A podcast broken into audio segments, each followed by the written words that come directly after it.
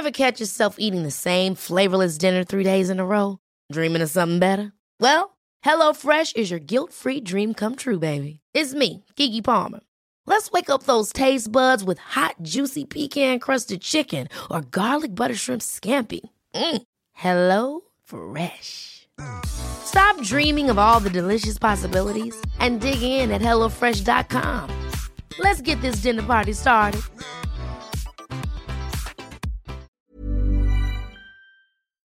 Esto es República H, la información más importante de lo que pasa en el interior de la República, con el punto de vista objetivo, claro y dinámico de Blanca Becerril.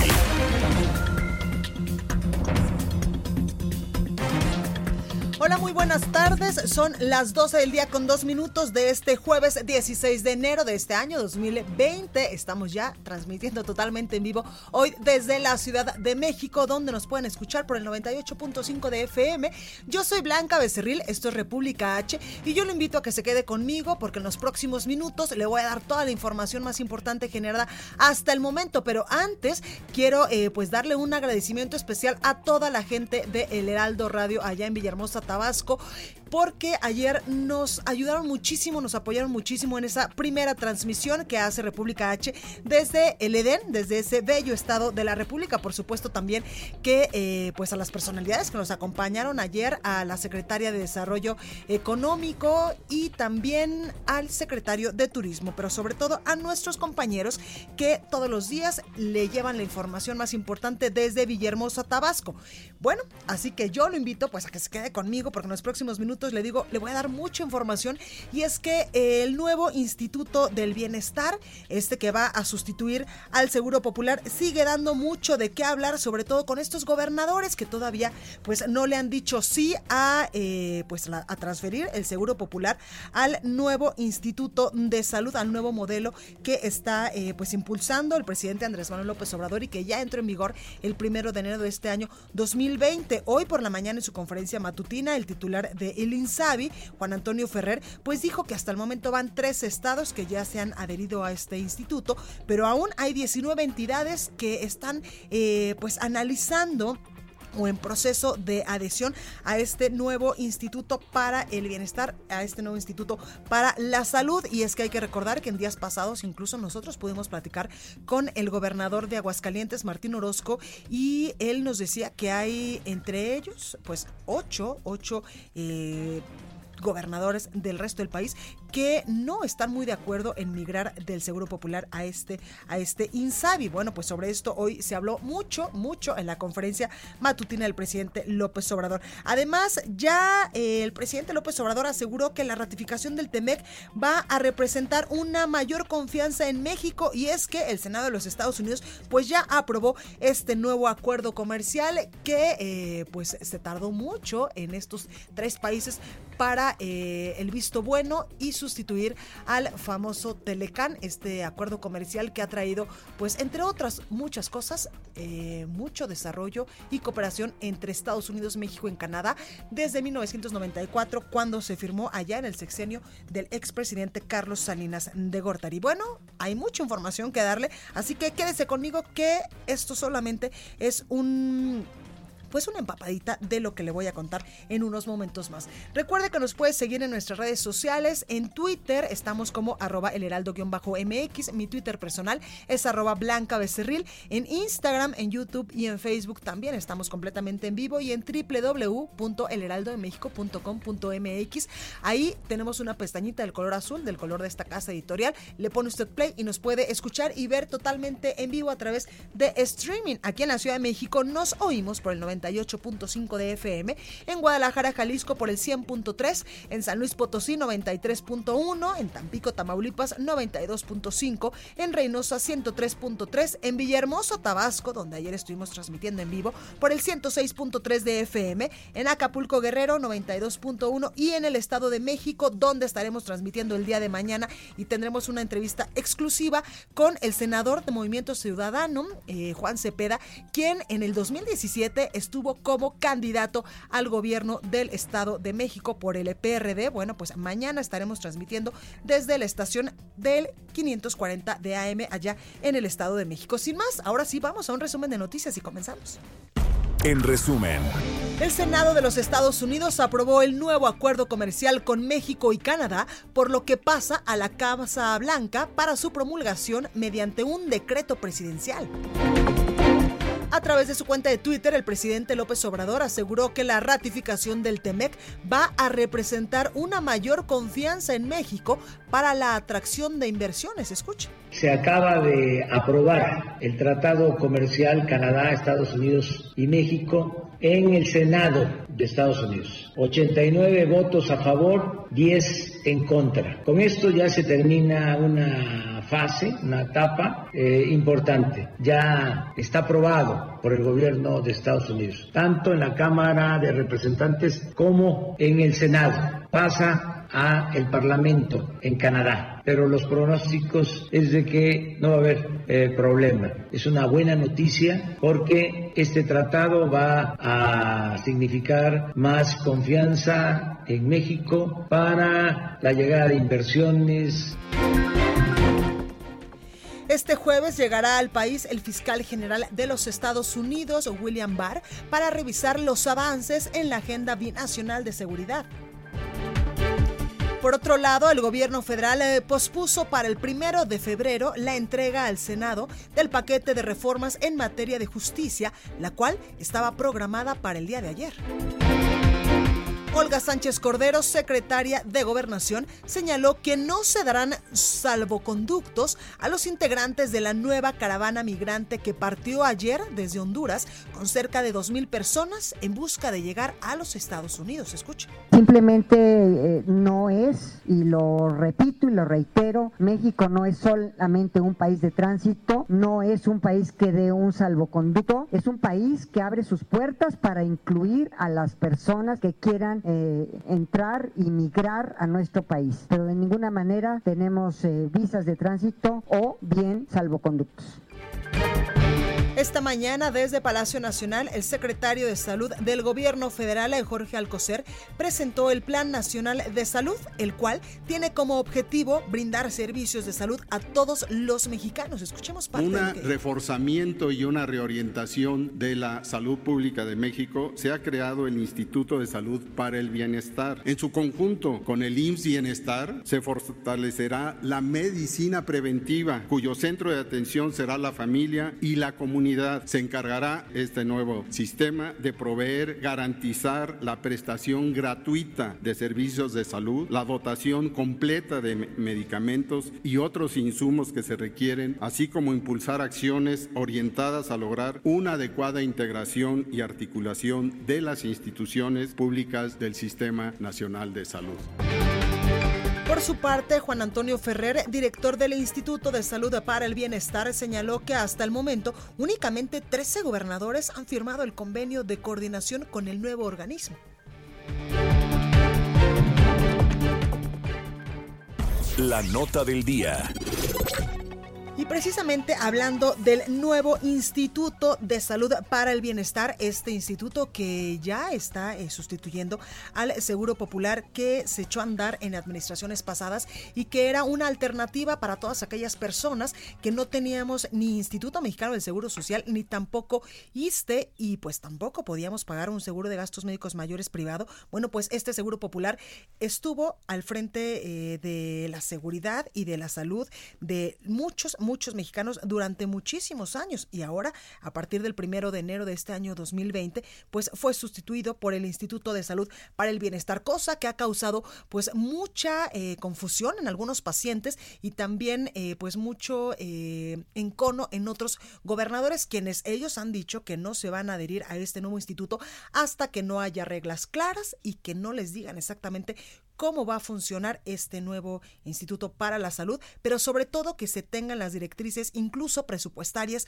para eh, salvaguardar la vida y la integridad de todos los pacientes que todos los días, lamentablemente, pues asisten a eh, solicitar servicios de salud en el país. Y hoy sobre esto se habló mucho en la conferencia matutina del presidente López Obrador y ahí el titular del INSABI, Juan Antonio Ferrer, informó que hasta el momento suman tres entidades del país adheridas ya a este nuevo modelo de salud. Escuche cuáles son. Estas son las entidades como comprometimos hasta anoche a las 12 de la noche. Todas estas entidades, Tabasco, Yucatán, Ciudad de México, Baja California, Oaxaca, Sonora, Puebla, Chiapas, Veracruz, Colima, Hidalgo, Quintana Roo y San Luis Potosí ya habían refrendado su compromiso de firmar los acuerdos de coordinación. Para los siguientes estados, el acuerdo de coordinación está en proceso y esperamos en estos días informarles a ustedes cuáles se adhieren a este acuerdo de coordinación. Y es que los siguientes estados a los que se refería el titular de El INSABI son 19 entidades que aún están en proceso de adhesión. Indicó esto en esta conferencia de prensa matutina acompañado por el presidente López Obrador. También el titular del INSABI aseguró que desde el pasado 14 de enero de este año los estados conocen todos los lineamientos de los acuerdos de coordinación por aquello de aquellos gobernadores que han dicho que pues eh, no conocen incluso los lineamientos o el sistema conforme va a operar este nuevo modelo de salud. Bueno, pues hoy eh, Juan Antonio Ferrer dijo que desde el 14 de enero todos los estados ya conocen estos lineamientos. Por su parte, el presidente Andrés Manuel López Obrador dijo que los estados que decidan no unirse al modelo se les asignarán sus recursos para la atención médica que eh, tienen en estos momentos en todos los estados del país. Pero ¿qué es el INSABI? Bueno, pues el INSABI, este Instituto de Salud para el Bienestar, que le digo, pues entró en vigor hace exactamente 16 días en todo el país, atenderá de manera gratuita a 69 millones de mexicanos sin seguridad social, que es lo que le digo, a aquellas personas que no tenemos IMSS ni ISTE,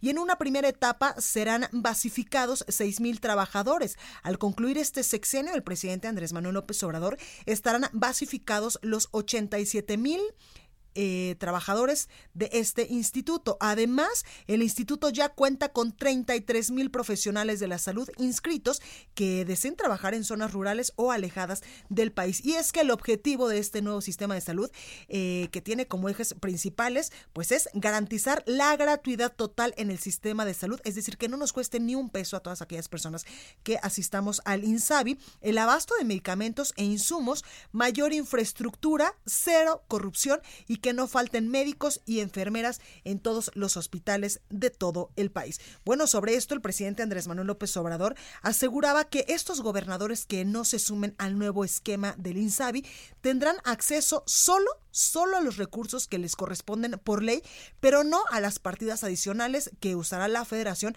para garantizar la atención y los medicamentos gratuitos. En esta conferencia de prensa que se llevó a cabo hoy acá en Palacio Nacional y acompañado por todos los funcionarios del sector salud, López Obrador recordó a los gobernadores que tienen de plazo hasta el último día de este mes de enero, es decir, hasta el 31 de enero, para eh, pues decir si sí o no firman este acuerdo con la federación para sumarse al nuevo Instituto Nacional para el Bienestar. Escuche. Hay un tiempo, 15 días, para que ellos decidan si se adhieren, si van a participar o no en el plan. Hay ahora 13 ya, ¿no? Faltan 19, pero no hay ningún problema, se les van a transferir sus fondos y ellos se hacen cargo de la atención médica y de los servicios de salud, si no este, se adhieren. Nosotros, donde se aplique el programa, garantizamos que la atención médica y los medicamentos sean gratuitos y que este, mejore la calidad del servicio.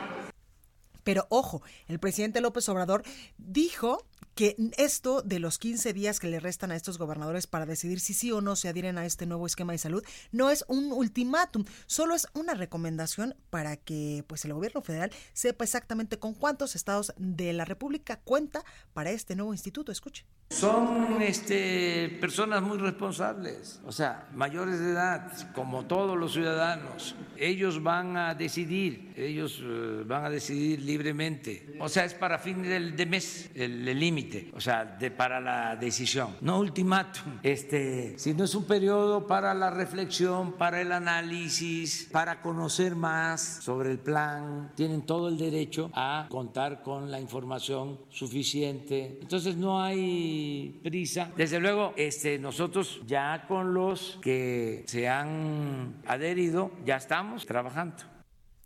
Y el Instituto Nacional de Salud para el Bienestar en estos momentos cuenta ya con 32 mil profesionales de la salud inscritos para laborar en las comunidades más apartadas del país. Así lo aseguraba también en esta conferencia matutina Alejandro Svarch, quien es el encargado del personal médico del organismo. El coordinador precisó también que, por ejemplo, en el hospital que fue inaugurado apenas el día de ayer allá en Yucatán, que se llama en Texac, eh, tiene ya una plantilla de más de 300 trabajadores de la salud que se inscribieron a la convocatoria de, médicos de médicos para el bienestar. Juan Antonio Ferrere, director general del INSABI, aseguró que serán rescatados 307 inmuebles abandonados en las administraciones pasadas. Escuche. Hoy tenemos cerca de 33 mil profesionistas en médicos del bienestar dispuestos a irse a trabajar a lugares apartados. Y comentarles que ya hemos empezado, ayer inauguramos un compromiso que tenía el señor presidente en Tecash, Yucatán. Hay más de 300 profesionales de la salud ya en ese hospital de Tecash y ya estamos trabajando. Y pronto daremos a conocer en estas mañaneras de quién es quién en la salud los martes, que otros hospitales vamos a inaugurando cada mes.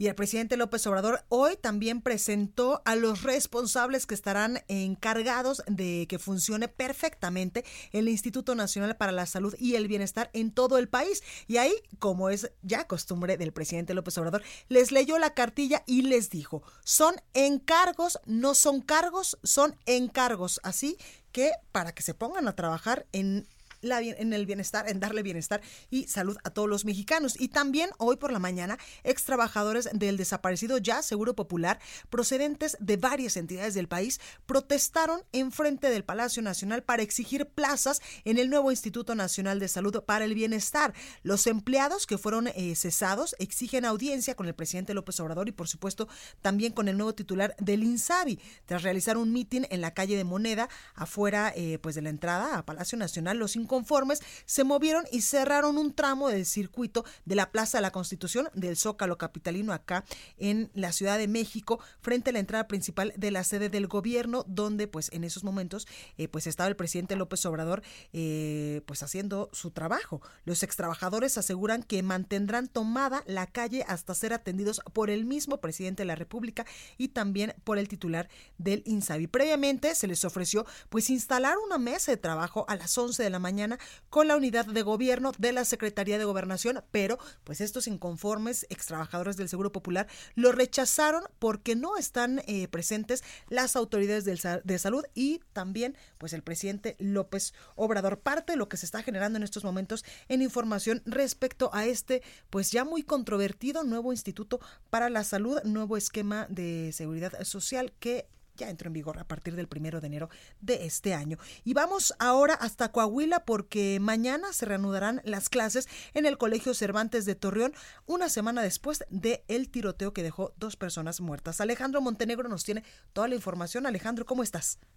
¿Qué tal, Blanca? Muy bien, eh, te saludo con mucho gusto. Así es, eh, una vez que ya concluyó ayer el protocolo de atención psicológica que recibieron todos los alumnos, padres de familia y personal del Colegio Cervantes eh, que experimentaron este tiroteo. Ya se terminó con esa etapa de atención psicológica para todos ellos. Pues los directivos de esta escuela eh, le comunicaron a los padres de familia que mañana, a partir de este viernes 17 de enero, pues se reanudarán las clases en este, en este colegio donde ocurrió el tiroteo, como tú ya lo comentabas. Eh, se acordó que eh, como medidas de seguridad habrá revisión de mochilas que harán los mismos padres de familia, además de que se está analizando la posibilidad de instalar detectores de metal en la entrada de este colegio. También se recomendó a los padres de familia que sus hijos utilicen mochilas eh, transparentes por, por temas de seguridad y además, bueno, pues se determinó que el acceso al plantel sea por diferentes puertas, mientras que los alumnos de primero, segundo y tercer grado de primaria ingresarán por, eh, por un acceso, los de tercero, eh, los de cuarto, quinto y sexto, además de secundaria, lo harán, lo harán por otro lado. Quiero comentarte que aunque ya se regresarán a clases de manera normal, los padres tienen la opción, en caso de que así lo consideren, eh, tienen la opción de no enviar a sus hijos en caso de considerar que todavía no están listos para ellos. Finalmente, por otro lado, te quiero comentar que ayer fue dado de alta el último eh, de los seis heridos a raíz de este tiroteo. solo quedaba un estudiante, el que había tenido mayores eh, complicaciones por, una, por un impacto de bala que, que, le llegó al hígado, sin embargo, ya fue dado de alta ayer, ya están dados de alta los seis y bueno, pues solamente regresarán para dar seguimiento a las curaciones, algunos para quitarles el, yeso que les colocaron por las fracturas, sin embargo ya están todos fuera, fuera de peligro, Blanca. Pues ahí lo tenemos. Alejandro, gracias por esta información. Importante lo que nos comentas, que incluso van a considerar activar estos detectores de metal, que los padres revisen las mochilas y sobre todo asistir con mochilas transparentes a la escuela. Así es, es una de las recomendaciones que hicieron a los padres, ellos quedará a consideración de ellos, sin embargo, este tema de los detectores de metales todavía se está eh, analizando, no es no es no está no está 100% comprobado, sin embargo, pues veremos mañana a ver cómo acontecen en las cosas en el regreso a clases del Colegio Cervantes. Pues hasta dónde hemos llegado con estas eh, posibles medidas de seguridad, eh, Alejandro, para evitar casos como el del viernes allá en Torreón.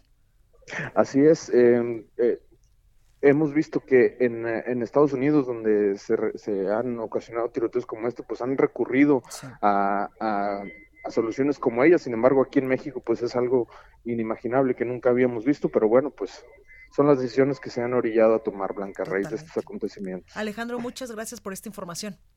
Muy buenas tardes, Gracias. Y también le comentábamos en días pasados que varios estados de la República pues han implementado ya el programa Mochila Segura en los últimos días a raíz de este lamentable hecho que nosotros le contábamos el viernes pasado allá en Torreón, Coahuila, cuando un niño, un pequeñito de tan solo 11 años de edad, pues abrió fuego contra su maestra, hirió a otros de sus compañeros, incluso a otro maestro de educación física y se suicidó. Bueno, pues sobre esto, la Secretaría de Educación en Guerrero anunció el arranque del operativo Mochila Segura luego de que fue suspendido hace dos años por una recomendación de la Comisión Nacional de los Derechos Humanos. El programa Mochila Segura se implementará en la entidad tras los hechos eh, registrados en un colegio allá en Torreón, donde pues un estudiante mató a su maestra. De acuerdo con el secretario de Educación de Guerrero, Arturo Salgado, 50 planteles de diversos municipios solicitaron esta medida. Según el funcionario, en el programa Mochila Segura, que se lleva a cabo con la participación de policías estatales, se escogerá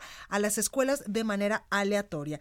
En el arranque, en el acto del arranque, celebrado en el plantel número uno del Colegio de Bachilleres de Chilpancingo, estuvieron eh, Salgado, eh, el secretario de Educación, la presidenta del DIF estatal, Mercedes Calvo, y como invitado, el presidente de la Comisión Estatal de Derechos Humanos, Ramón Navarrete Magdaleno. Y es que mucho también se ha criticado en redes sociales que este programa, pues sí inhibe de alguna forma a los estudiantes porque incluso han circulado imágenes donde hay elementos de la Policía Federal con armas largas revisando personalmente las mochilas de estos estudiantes incluso en los salones. Eso muchos padres de familia han considerado es una violación a los derechos humanos de los niños. Por ello es que muchos padres de familia y muchas escuelas han decidido que los mismos padres de familia incluso se turnen para que ellos sean personalmente los que revisen las mochilas de los estudiantes. Bueno, y ahora vamos con nuestro compañero José Ríos porque cumplimentan orden de aprehensión contra el menor por homicidio del alcalde de Valle de Chalco, Francisco Tenorio. José Ríos, ¿cómo estás? Adelante. ¿Qué tal, Blanca? Buenas tardes. En efecto, como bien dices, la Fiscalía del Estado de México cumplimentó una segunda orden de aprehensión contra el segundo joven involucrado en el asesinato del alcalde de Valle de Chalco, Francisco Tenorio Contreras, así como por las lesiones agravadas contra su secretario particular, esto en octubre pasado.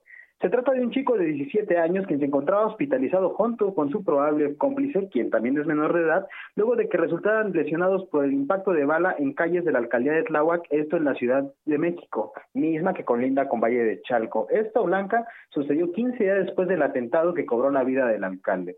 Tras su recuperación, agentes de la Unidad de Adolescentes de la Fiscalía del Estado de México cumplimentaron el mandato judicial contra el joven por el homicidio de Edil y fue trasladado al Centro de Internamiento para Adolescentes Quinta del Bosque, esto en el municipio de Sinacantepec, donde también se encuentra su posible cómplice, que como habíamos dicho, también es menor de edad.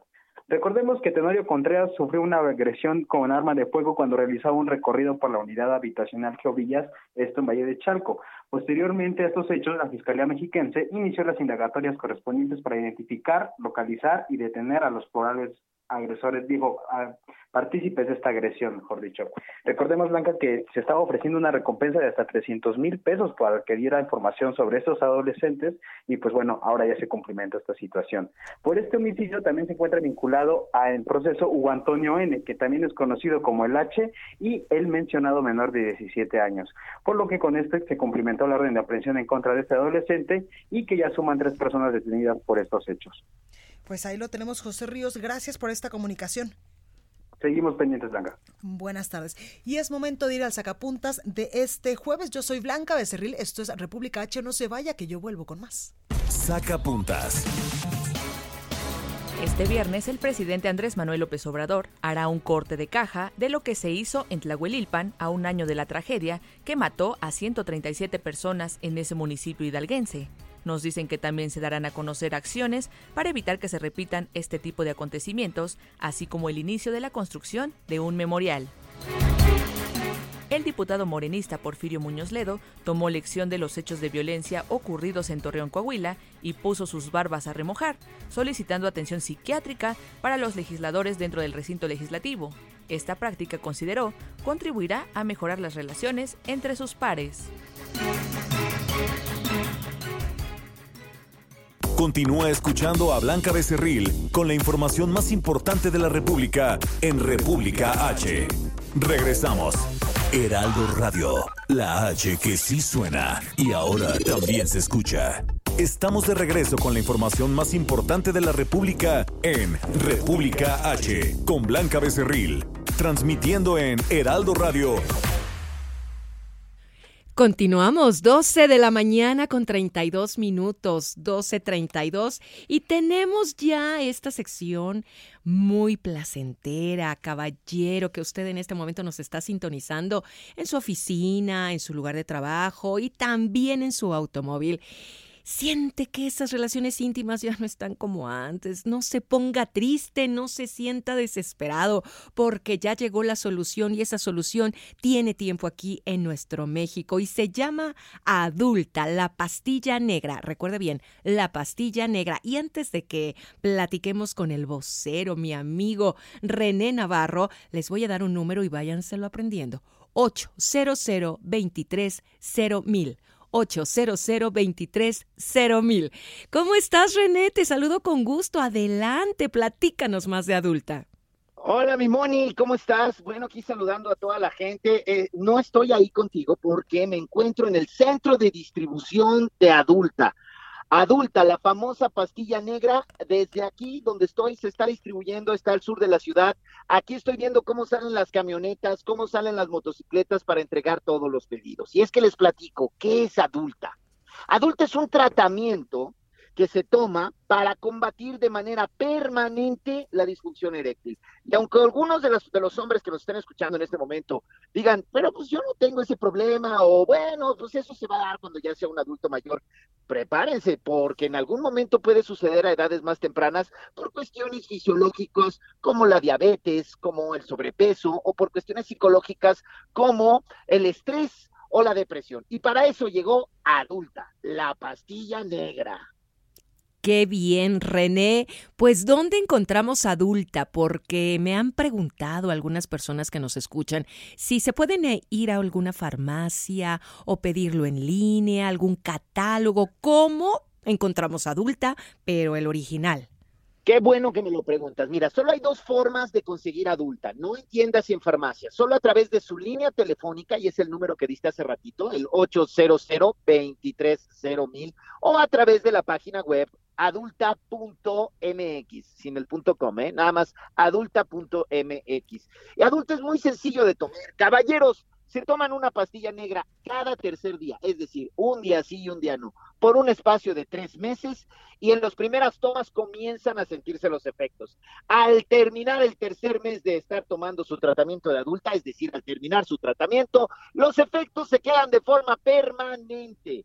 Yo los invito a que llamen al 800 230 mil 800 230 mil. Las primeras 50 personas, hombres o mujeres, esto es parejo, que marquen al 800 230 mil.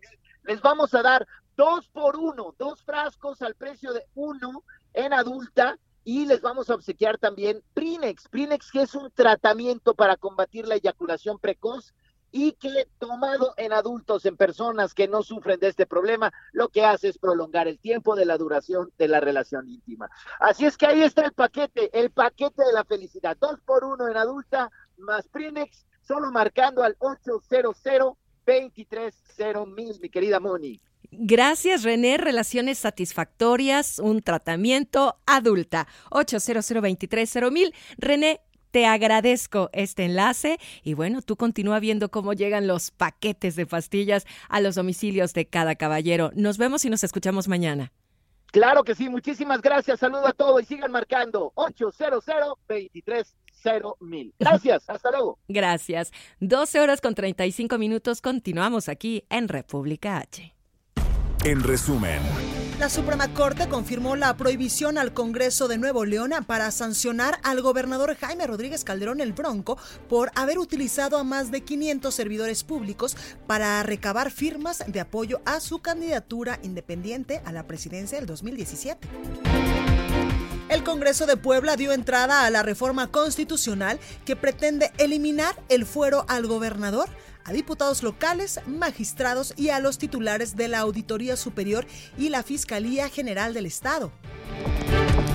Este miércoles se registró un ataque armado a un deshuesadero de autos en Tarimoro, Guanajuato, el cual dejó siete personas muertas y cuatro lesionadas. Los agresores se dieron a la fuga.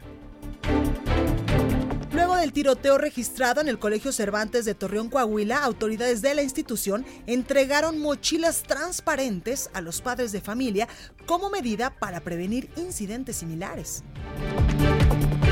El albergue Una Ayuda para Ti, Mujer Migrante, de Chiapas, reveló que 6 de cada 10 mujeres que llegan a sus instalaciones han sido violadas, tanto por integrantes del crimen organizado como por elementos de seguridad pública. Y debido al mal clima, esta mañana el aeropuerto de la ciudad de Monterrey en Nuevo León presentó retrasos en salidas y llegadas de vuelos, por lo que algunos de sus vuelos eh, fueron desviados a la ciudad de Torreón, Coahuila.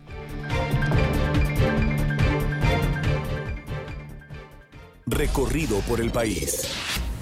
Bueno, pues vamos ahora hasta Guanajuato porque dos ataques registrados de manera simultánea en el estado de Guanajuato dejaron como saldo nueve personas sin vida. Gabriela Montejano nos tiene todos los detalles. Gaby, ¿cómo estás? Hola, ¿qué tal? Muy buenas tardes. Así es, el día de ayer pues se registraron dos ataques que dejaron lamentablemente nueve personas sin vida y cuatro tractocamiones quemados. El primero de ellos se registró en el eje Juan Pablo II en Celaya, en un yonque, estos establecimientos eh, donde se conocen también como deshuesaderos de vehículos, que dejó como saldo a dos personas ejecutadas en ese lugar y el incendio de varios tractocamiones. De forma preliminar se informó que las personas armadas dejaron también un mensaje de un grupo criminal. Fue cerca de las cuatro de la tarde cuando se informó sobre el ataque contra el Yonque a la altura de la primera fracción de Crespo. Cuando llegaron las autoridades, corroboraron que dentro del negocio donde se almacenan los vehículos se encontraban los cuerpos de dos hombres sin vida con impactos de arma de fuego. Después de este incidente, momentos después, en la carretera Celaya-Tarimoro, se reportó otro grupo de delincuentes que ingresaron al yonque El Güero, donde privaron de la vida a siete personas. Ambos eventos provocaron una fuerte movilización de diversas corporaciones policíacas en Celaya y Tarimoro y bueno, pues es parte de lo que dejó este, esta situación el día de ayer con nueve personas en estos dos ataques simultáneos. Pues ahí lo tenemos, Jenny. La inseguridad no da tregua allá en Guanajuato. Lamentablemente no. La jornada de en días pasados también fue muy violenta para el municipio de Irapuato, en donde también se registraron varios multihomicidios. Pero bueno, este ataque también ayer registrado en la zona Laja Bajío, pues llamó la atención considerablemente dentro de todo el, el clima de inseguridad y violencia en la entidad. Totalmente. Gabriela Montejano, muchas gracias por como siempre darnos toda la información desde Guanajuato. Gracias, buena tarde. Gracias. Y ahora vamos, ahora sí, con Jenny Pascasio, porque migrantes hondureñas toman píldoras anticonceptivas al atravesar México para llegar a Estados Unidos. ¿Por qué lo hacen? Jenny nos tiene la información. ¿Cómo estás, Jenny? Adelante. Informarte que la píldora anti-México, la mexicana, como es llamado entre las migrantes, el anticonceptivo de emergencia se ha vuelto un uso común entre las centroamericanas que inician la travesía por, por México. Perdón. Te comento que la entrada masiva de migrantes en el último año visibilizó eh, los ataques sexuales que sufren las mujeres en la ruta por Chiapas, así como el uso de estos métodos anticonceptivos para evitar embarazos hasta en menores de edad. De acuerdo a una bitácora del albergue Una ayuda para ti, mujer migrante, hace seis de cada diez mujeres que llegan a este sitio fueron violadas por integrantes del crimen organizado y uniformados, como agentes de migración y otros que se reconocen como los policías de azul, aunque también por otros migrantes. Te comento además que en esta coyuntura hay más peligro para quienes deciden pagarle a los polleros, pues son los principales agresores sexuales. Eh, además, según testimonios que recabamos aquí en el, en el, en el Heraldo de México, estos eh, medicamentos también son otorgados gratuitamente por organizaciones, mientras que particulares las comercializan incluso en estaciones de autobuses de Guatemala, donde cientos de migrantes salvadoreñas y hondureñas llegan antes de cruzar a México. Tan solo en el 2019 tenemos el dato que la Asociación Civil Brigada Callejera dotó de 14 mil píldoras de emergencia a mujeres que caminaron en los éxodos migrantes en su paso por Tapachula, aunque le, nos comentaban los testimonios también que hay mucho peligro en las veredas quienes deciden cruzar caminando la ruta migratoria por Chiapas. Eh, aunque son las mujeres adultas las más vulneradas, también adolescentes, niñas y niños son víctimas de estas violaciones sexuales, por lo que organizaciones han insistido en la intervención de la Comisión Nacional de Derechos Humanos pero lamentablemente hasta ahora la Fiscalía General del Estado de Chiapas solo tiene registro de 23 denuncias realizadas en Tapachula debido a que las migrantes tienen temor a denunciar por eh, que no quieren ser deportadas. Pues ahí lo tenemos, Jenny Pascasio. Lamentable lo que nos cuentas de esta, eh, pues de que se ven forzadas incluso a tomar esta píldora que han bautizado anti-México. Así es, eh, eh, tenemos el testimonio de que de hecho se publicó hoy en la edición impresa del Heraldo de México, donde una menor de 16 años nos comenta lo que fue para ella pues sufrir estas agresiones sexuales por parte de eh, personas armadas en una vereda en el municipio de Arriaga, Chiapas. Pues lamentable esto que nos cuentas. Jenny Pascasio, gracias por esta comunicación. Estaremos muy pendientes, muy buenas tardes. Gracias, cuídate. Estados. Bueno, pues ya está con nosotros Antonio Bautista, coeditor de Estados en el Heraldo de México. ¿Cómo estás, Antonio? Blanca, ¿qué tal a ti? Ahora escuchas muy buenas tardes. Muy bien, muy bien. Aquí este corriendo como siempre, porque tú siempre tienes un montón de cosas que hacer. estamos. Oye, Antonio, fosas clandestinas, cuéntanos, porque incluso autoridades federales y estatales de Oaxaca hallaron siete fosas en la localidad de San Pedro Ixtapalapa Catlán, en el municipio de Tuxtepec, al norte del estado, casi en los límites de Veracruz, y esto fue el día de hoy. Sí, así es. Hoy este en, eh, este lugar encontraron, anoche teníamos el reporte de que, gracias, de que este habían encontrado estas fosas y eh, no se ha definido todavía exactamente cuántos cuerpos puede haber ahí. Esta semana, muy cerca de, digamos, de la entidad, Tabasco, también reportó el hallazgo de una fosa en eh, la ranchería Libertad, en la Chontalpa, esto a 29 kilómetros de, la capital de Tabasco, de Villahermosa. Ayer las autoridades dijeron que ya habían identificado aproximadamente cinco cuerpos, pero no podían dar una cifra exacta porque aún prevén que haya más restos en la zona. ¿Qué pasa con esto?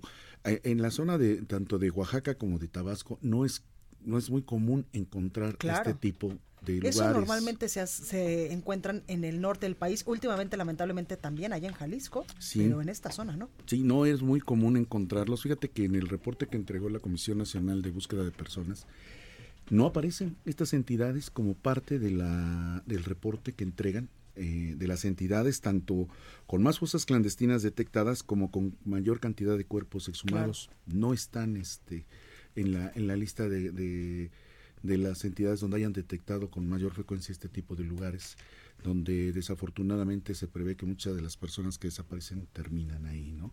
Eh, la cantidad de, pues, vamos, los lugares donde más han encontrado la, los fosas es en Sinaloa, por ejemplo. Claro. Ahí tiene 16% de, de las fosas encontradas y donde han exhumado más cuerpos también ahí en Sinaloa, con 252 cuerpos.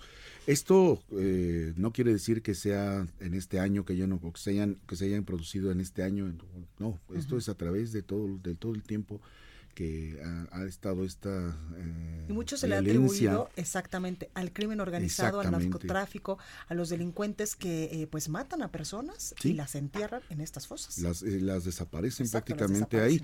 en alguna oportunidad, ya lo hemos mencionado, estuvimos ahí en la zona de los Mochis recorriendo con las madres que buscan a sus hijos en estas partes. Es un territorio muy, muy, muy, muy, eh, el, suelo muy, muy, un calor tremendo y además un territorio con, con, un suelo muy duro, muy, muy áspero, son piedras eh, muy, muy duras y, y eso es lo que de repente les permite encontrar las fosas porque ven la tierra. Es difícil hacer una un, cavar una fosa en, esos, en esos lugares y es lo que les permite cuando ven tierra removida que probablemente ya hay alguien. Y ahora vemos que en Oaxaca y Tabasco se están localizando.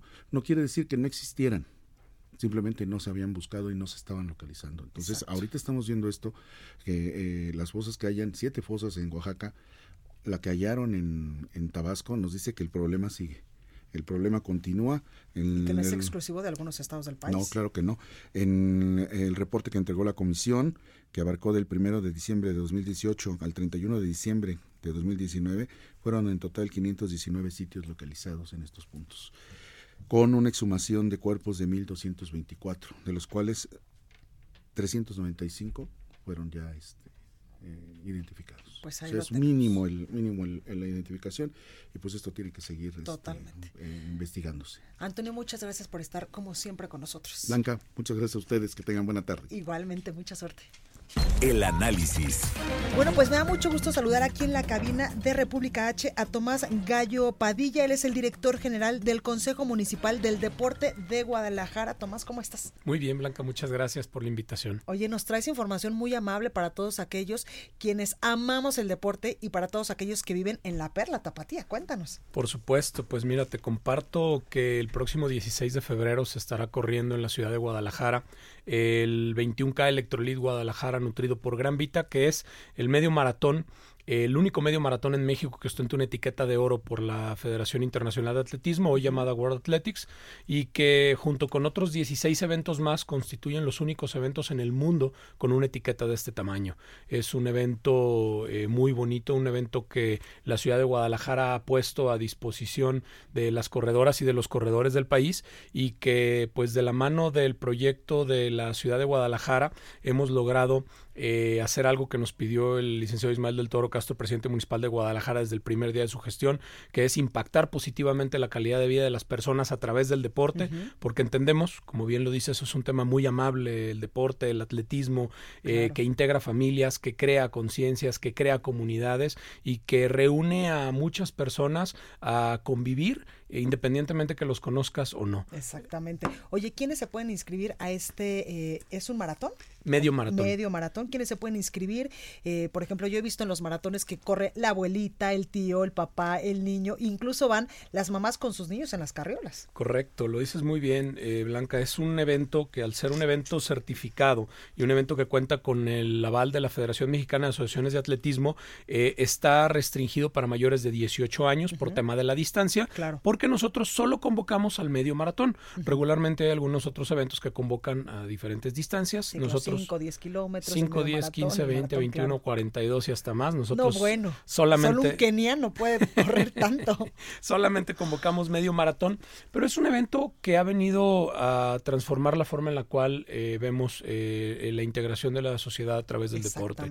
Te puedo hablar que el esfuerzo que se ha hecho desde el gobierno de Guadalajara eh, de integrar a la comunidad al evento nos ha arrojado grandes resultados. Y hoy te puedo platicar historias de eh, organizaciones vecinales que se trasladan a las 5 de la mañana de un domingo 10 o 15 kilómetros para llegar a un punto, regalar bolsitas de agua que ellos mismos pagan y ellos mismos te buscan estar involucrados en el siguiente evento. Es decir, ya pasó de ser un evento del gobierno de Guadalajara a ser un evento de la ciudad.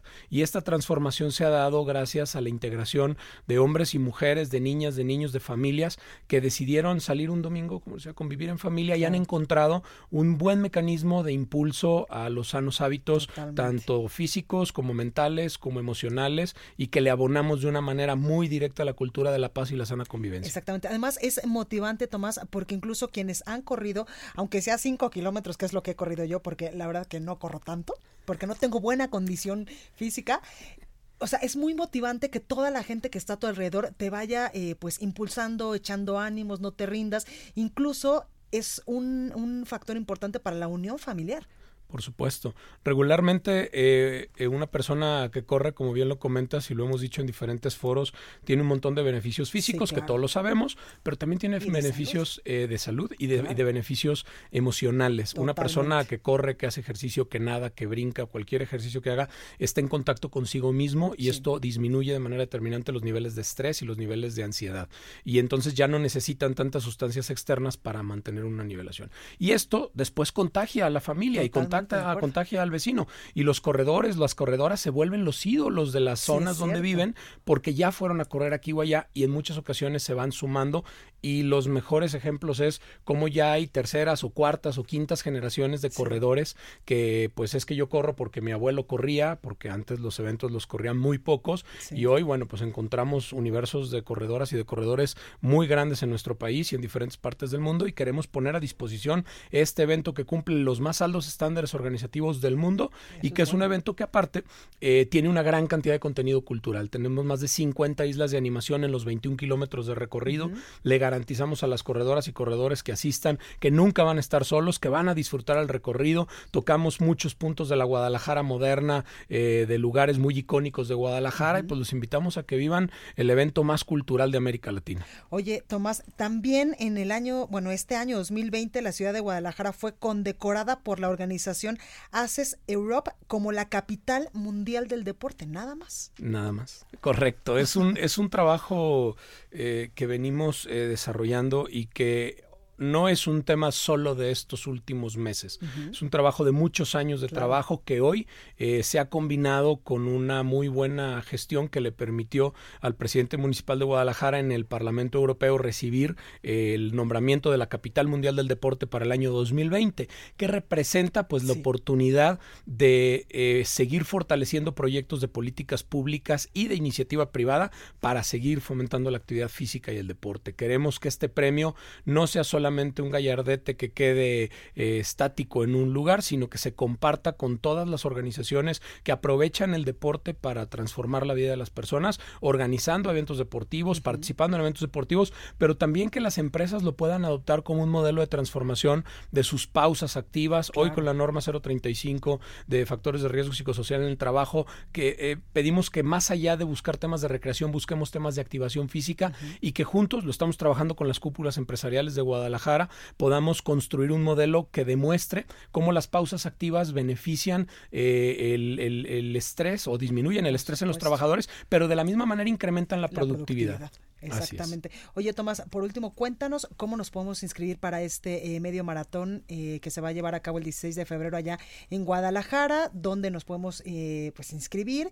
También veo que traes la playera que está súper linda porque es de color azul, del color de esta casa editorial, y también la medalla que les vas a dar a todos los que corran este medio maratón. Correcto. Mira, la playera, bueno, es un coleccionable que podrá la gente buscar en información en nuestras redes sociales, Maratón GDL en Facebook, Maratón GDL en eh, Twitter, en la página de Comú de Guadalajara, eh, en el cual hicimos un trabajo eh, con nuestros amigos del área de diseño que dividieron la palabra Guadalajara en seis vocablos. En el maratón, el medio maratón del año pasado arrancamos con la letra G de Gold, porque era el primer evento etiqueta de oro en México. En el maratón de noviembre pasado fuimos con el UA, que tenía que ver con el festejar.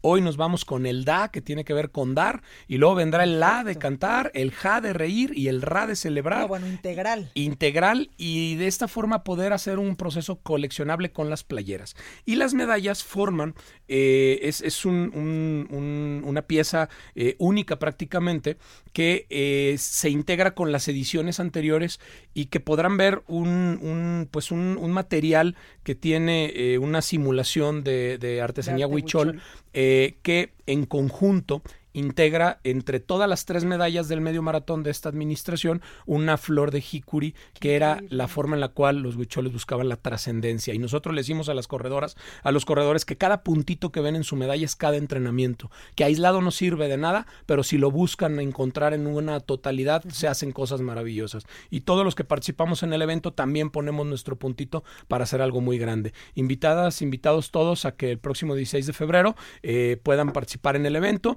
en las las páginas de Márcate, en Marti eh, pueden inscribirse y en las páginas de Comú de Guadalajara y Maratón Guadalajara se pueden inscribir. Pues ahí lo tenemos. Tomás Gallo Padilla, director general del Consejo Municipal del Deporte de Guadalajara. Gracias por estar esta tarde con nosotros y mucha suerte. Muchas gracias por la invitación, allá te esperamos. Y, espero verte a ti también correr. Claro, gracias.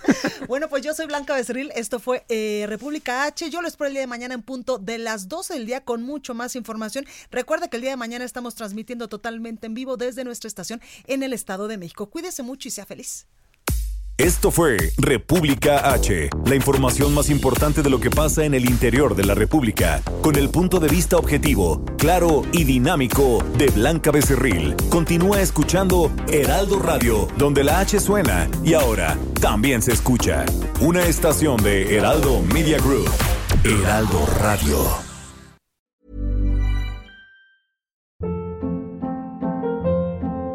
Hold up. What was that? Boring. No flavor. That was as bad as those leftovers you ate all week. Kiki Palmer here, and it's time to say hello to something fresh and guilt-free. Hello Fresh. Jazz up dinner with pecan-crusted chicken or garlic butter shrimp scampi. Now that's music to my mouth. Hello Fresh. Let's get this dinner party started. Discover all the delicious possibilities at hellofresh.com.